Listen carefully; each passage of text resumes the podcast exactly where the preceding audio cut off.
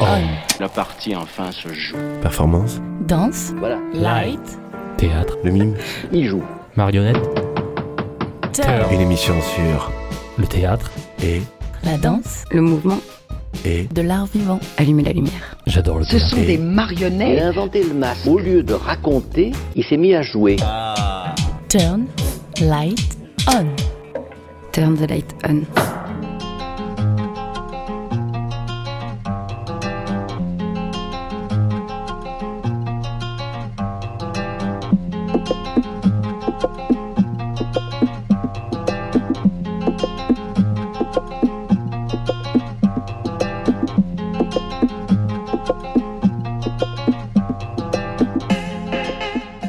Il arrive qu'un groupe minoritaire refuse de se soumettre à un système qui exerce une violence sur lui. Lorsque ce groupe s'organise clandestinement, il doit faire face aux soupçons de trahison. C'est l'amitié qui est alors attaquée. À qui pardonne-t-on une faiblesse? À qui tient-on de grands discours? Peut-on exposer les erreurs d'un mouvement de résistance sans le prendre de haut? Et quand le réel sombre dans un excès de théâtralité, que faire de la tentation de censurer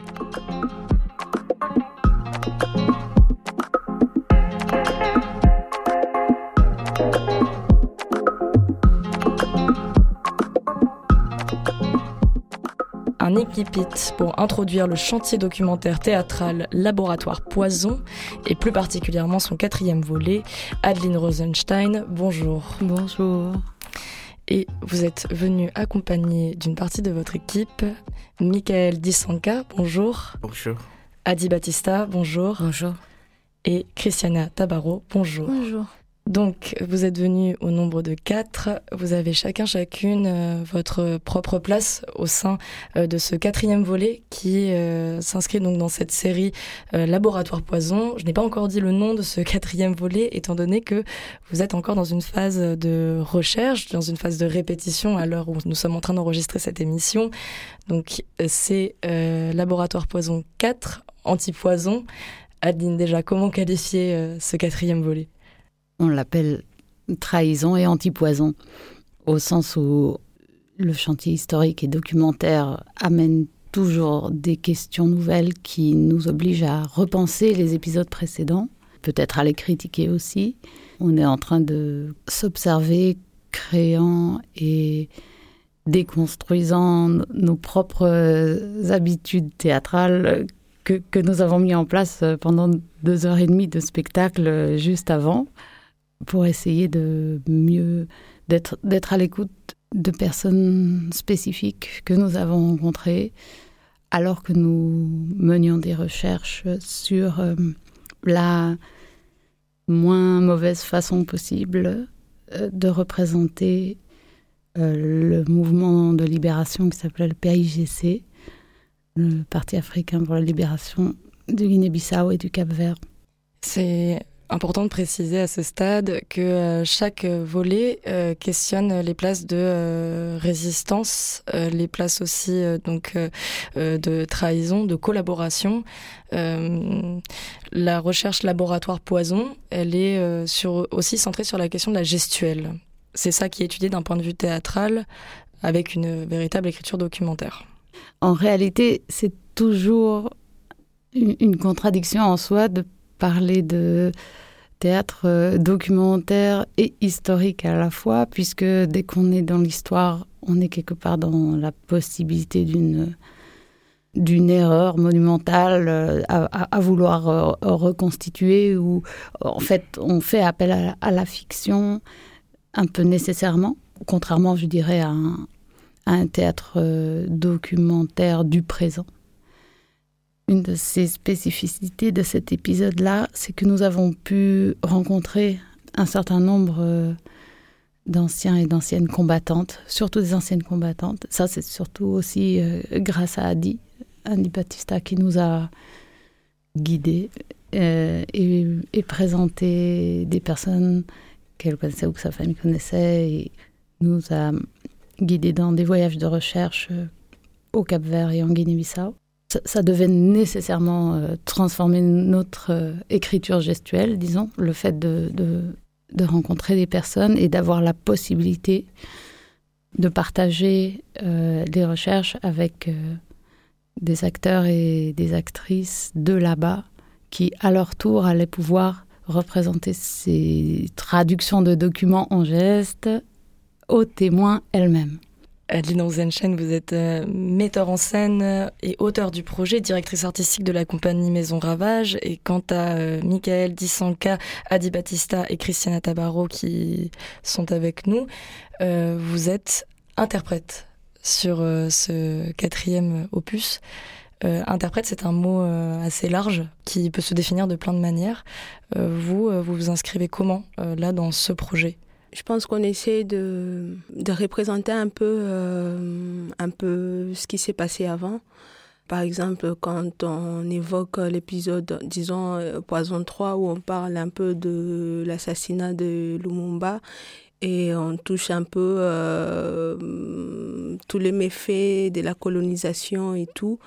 Et euh, là, en ce moment, en tant que euh, comédienne que je suis, je me pose des questions. Comment est-ce que euh, j'interprète, en fait, comment j'ai vu cette histoire maintenant Moi qui suis congolaise, qui n'a pas vécu du tout pendant l'époque coloniale, mais qui continue à subir, en fait, qui continue à vivre dans ces séquelles-là de la colonisation. Comment est-ce que ça, ça résonne en moi maintenant, cette histoire de Lumumba qui fait partie de ma vie, qui fait partie de mon histoire et tout. Quand Adeline, en fait, nous a, nous a parlé qu'elle travaille sur ses projets et tout, les discussions qu'on a eues euh, ensemble sur l'histoire, on intervient beaucoup, beaucoup dans P3, Poison 3, mais on aurait dû être depuis le début, mais qu'on a eu plusieurs refus de, de, de visa qui continuent jusqu'à aujourd'hui parce qu'on est là maintenant, on travaille, on est très heureux, mais on ne sait pas en fait si la prochaine fois quand on viendra pour jouer, qu'on aura des visas en fait euh, pour être là. Et c'est là en ce moment que voilà interpréter cette histoire de, l'assassinat de Lumumba prend sens en fait parce qu'on on se rend compte qu'on est encore là qu'on est encore là, qu'on n'est pas sorti en fait de cette histoire de, de la colonisation. Et moi, interprète, en fait, c'est pas le fait d'être sur scène et de, de, de, jouer le spectacle. Interprète, c'est de dire ce que je suis en train de dire ici, c'est de dire voilà, il y a eu ce qui s'est passé, mais cette histoire continue jusqu'à aujourd'hui parce qu'il y a ça qui se passe. Adi, ou ça, ça résonne aussi pour vous ce, ce que vient de dire Christiana? Oui. Bonjour, moi c'est Adi Batista. Euh, je suis euh, née de parents euh, bissau-guinéens et capverdiennes. Je suis née à Bissau, en Guinée-Bissau, pays de l'Afrique de l'Ouest. Alors par rapport à ce projet, voilà, ça me fait plaisir de, faire partie de ce projet-là parce que ça m'a permis de, avec toutes les recherches qu'on a faites, de pouvoir voyager dans mes pays d'origine et pouvoir, on va dire, avec les interviews aussi qu'on a fait, revivre notre histoire, mais dans un... pas être dedans, mais pouvoir avoir un, regard extérieur, se déconstruire, avoir la chance de, de, de, pouvoir le, le, le, travailler avec toute une équipe, où on a la chance de pouvoir euh, donner notre avis et euh, s'exprimer. Et euh, par rapport à être interprète, pour moi, c'est de pouvoir raconter une histoire, de pouvoir donner de la voix à parfois ceux qui n'ont pas pu le faire. En tout cas, euh, de pouvoir raconter une histoire qu'on ne connaît pas et qu'on puisse prendre conscience de, certaines choses et de surtout de beaucoup se remettre en question. Michael Tissanka, vous êtes interprète, vous êtes, je crois, aussi ami avec euh, Adeline Rosenstein. Cette question de l'empêchement de euh, pouvoir prendre la parole parce qu'on a pris nos voix. Euh, s'inscrit aussi pour vous au sens où vous deviez participer avant à cette recherche documentaire ici, vous avez été empêché pour des raisons de visa. Euh, là aujourd'hui, qu'est-ce que ça fait de prendre part à cette partie-là du projet qui est euh, ce quatrième opus et euh, plus spécifiquement sur la question de la résistance des femmes? Et vous êtes le seul homme parmi nous là sur ce plateau. Ça me fait d'abord énormément plaisir d'être là, de pouvoir participer enfin à ce projet malgré toutes les difficultés liées à cette question épineuse de la, des visas, euh, mais aussi euh, c'est une occasion pour moi de, de partager un moment humain, mais aussi sur des questions historiques. qui sont, je pense, euh, un peu relégués en arrière. C'est pourquoi les choses recommencent, c'est pourquoi beaucoup de gens n'ont pas bougé. Et évidemment, il y a cette mentalité rétrograde sur les rapports entre les humains, les rapports entre les continents. Pour moi, déjà, il n'y a pas de différence, de grandes différences entre les résistants euh, des Bissau, du Congo ou euh, euh, de l'Algérie, parce qu'évidemment, c'est le même combat et toutes ces résistantes ont été confrontées aux mêmes trahisons, aux mêmes problèmes et que par exemple Christiana, nos collectifs d'art d'art, on, travaille beaucoup sur ces questions sur la place de la femme c'est important de regarder l'histoire par ce prisme.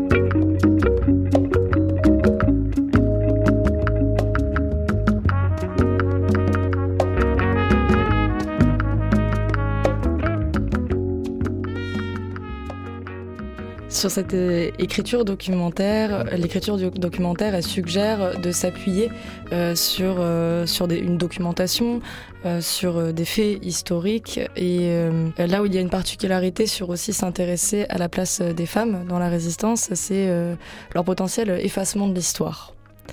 Déjà, euh, dans une chaîne, vous aviez questionné cette place de comment a été écrite la résistance. Là, est-ce que vous vous euh, heurtez à une, difficulté de se concentrer sur la place euh, des femmes dans les endroits de révolution et de résistance, du fait de peut-être ce manque euh, de documentation, de, réalisme par rapport à la place des femmes? Oui, bien sûr que j'ai été confrontée. si vous me permettez, je voudrais juste revenir sur la question de l'interprète dans notre chantier d'écriture là. En réalité, pour nous, interprète, c'est quelqu'un qui pense, qui se laisse traverser, qui observe, qui met en mots ses observations. Et pour nous, nous avons besoin du regard les unes des autres. Nous nous complétons et, nous ne voyons pas les choses de la même manière. Donc l'écriture, je ne peux pas vraiment dire qu'il s'agisse d'une écriture collective de plateau au sens où on aurait le thème euh, euh, la tulipe au congélateur et chacun irait d'une improvisation autour de, ce thème-là.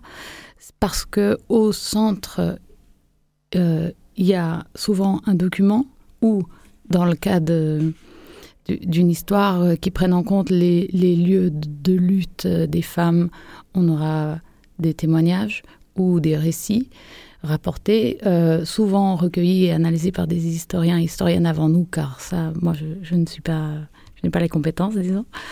Mais c'est ça qui est au centre. Et donc, on, a à la fois une curiosité, euh, un, appétit de savoir dans cette équipe qui, qui est peut-être ce, qui nous réunit, et Ensuite, euh, la question de la mise en forme, de la traduction en, gestes, qui cherche à justement ne, ne pas abîmer la possibilité du réel de, ces documents.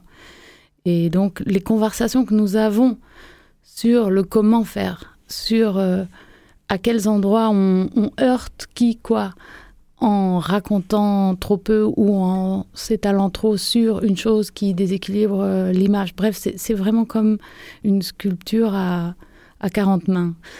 Euh, que ce soit les artistes, techniciennes, techniciens ou les personnes avec qui nous travaillons, tout est traversé par la question de rendre possible, rendre lisible quelque chose qui est euh, ben, menacé d'effacement, une autre mémoire, des, récits. Euh. Et donc la, question, surtout dans le dernier épisode de, la trahison, à la fin du spectacle, c'était nécessaire aussi de ben, d'évoquer la trahison faite aux femmes ayant participé à plusieurs luttes, mais aussi la trahison des artistes qui, dans les décisions de mise en forme, parfois, involontairement, euh, ou s'éloignent, se mettent à distance pour, euh, pour pouvoir travailler, euh, s'enferment dans des théâtres. Donc, prendre cette question à bras le corps, c'est vraiment essayer aussi de percer le théâtre de part en part pour essayer vraiment de laisser circuler ces autres récits Là, la participation euh, à cet opus, euh, est-ce qu'il y a une part aussi de réécriture de, de cette histoire et de l'effacement de cette histoire? Vous, à votre endroit, ça vous permet de participer à cette réécriture? Bien sûr, parce qu'en fait, on questionne tout ensemble. En fait, c'est ça qui est très très important dans ces groupes euh, magnifiques, en fait, parce que j'ai l'impression qu'on se demande tout le temps qu'est-ce qu'on fait maintenant avec ça. Qu'est-ce qu'on fait avec ce qui s'est passé, en fait, là, maintenant et Ça, les suites de la colonisation? Là où on en est, en fait. Quand je parle de histoires horribles de visa, en fait, comment est-ce qu'on vit ça ensemble dans le groupe? Parce que ça nous empêche, en fait, d'être ensemble et de, de pouvoir vivre quelque chose ensemble, en fait. Comment est-ce qu'on intègre ça dans les groupes? Et ça, et ça fait qu'on ne se sent pas seul en fait. Quand on a eu cette histoire des visas en fait avec euh, les groupes collectifs d'Ardar dont Michael et moi nous co-dirigeons il y a presque tous les membres en fait du groupe qui ont été interdits de voyager en Europe et que euh, on a senti qu'on était euh, très très soutenu par toute l'équipe du laboratoire Poison en fait parce qu'on traite en fait ces histoires là c'est ça ce que je viens de dire au début. Qu'est-ce qu'on fait avec ça? Qu'est-ce qu'on fait avec tous les séquelles laissées par la, par la colonisation? Parce que c'est pas seulement une histoire qui, euh, qui doit continuer à nous faire mal à nous.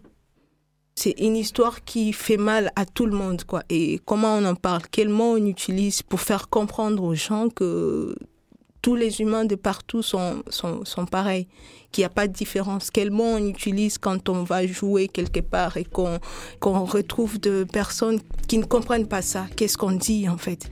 Je, je, sens que je ne suis pas en train de, de, de, de représenter les idées de, de quelqu'un. Je sens que je suis en train de, de me représenter moi-même, d'apporter ma personne, d'apporter mes angoisses, d'apporter tout ça en fait et les soumettre j'ai l'impression que tout le monde fait ça, on le soumet en fait, et le fait d'en parler, on ne dit pas que ça enlève tout le problème, mais on, sent la solidarité dans le groupe. C'est ça en fait qui est génial à mon sens.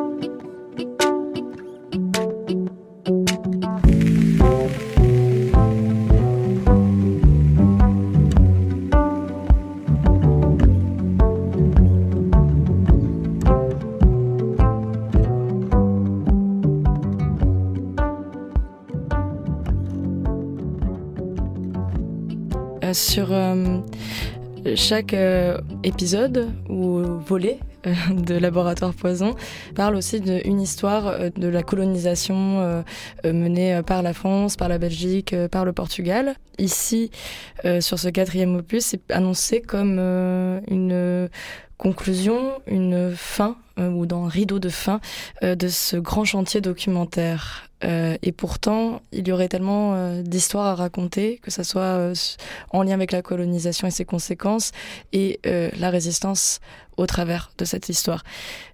Pourquoi on en arrive à faire un quatrième volet qui serait une, éventuelle conclusion? Et mhm. est-ce bien une conclusion? Bon.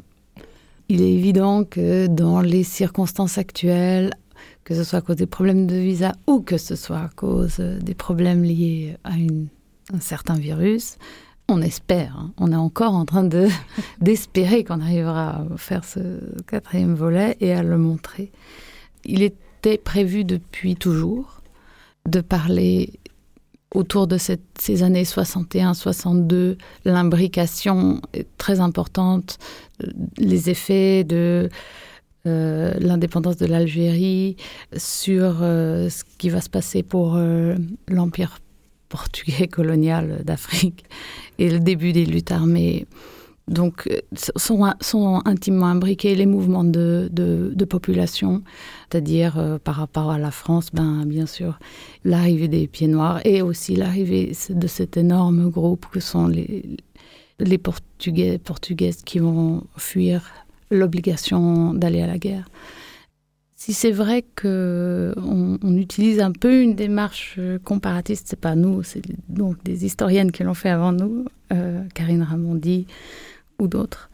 Je, veux dire par là que euh, on n'en est pas moins obligé parce qu'on fait du théâtre justement et, qu'on s'attache au, au moindre geste, aux petits gestes, de, d'observer, d'évoquer, de rendre justice aux spécificités des différents peuples qui se soulèvent. Le risque d'être ici, là en Europe, dans une position de privilège qui rende aveugle à la fois à ces spécificités, à la fois aussi à ce que, à ce que l'idée de comparaison peut avoir euh, de destructeur ou de même néocolonial. Donc ça, c'est quelque chose, euh, ça c'est quelque chose qui nous taraude beaucoup.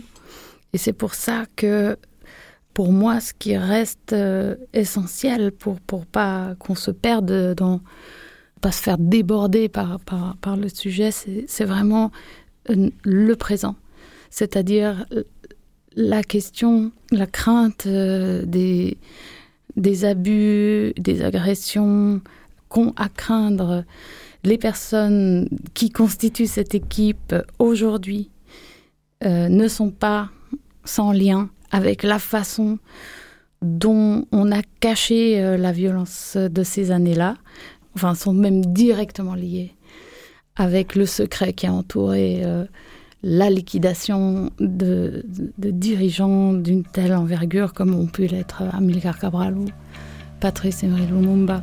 Et j'ai l'impression que que les horreurs qui nous ont été cachées, enfin qui m'ont été cachées, moi qui suis née euh, en 71, pendant toute une partie euh, de, de ma vie, pour ne...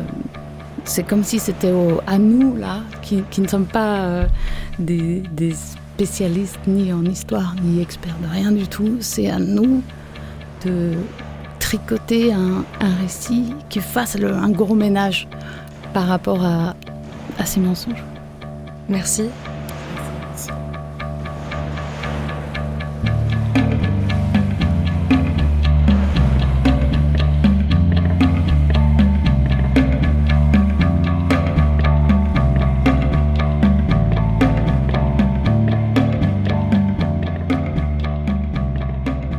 Laboratoire Poison d'Adeline Rosenstein, une proposition du théâtre La Criée hors les murs, est à découvrir à l'Afriche sur le Grand Plateau du 11 au 15 octobre 2022. Merci pour votre écoute.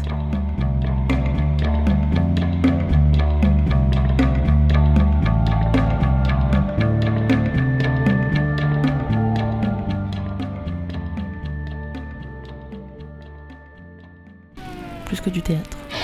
La partie enfin se joue. Performance. Danse. Voilà. Light. Théâtre. Le mime. Il joue. Marionnette. Il s'est mis à jouer. Sur Radio Grenouille. Turn light on. Turn the light Off.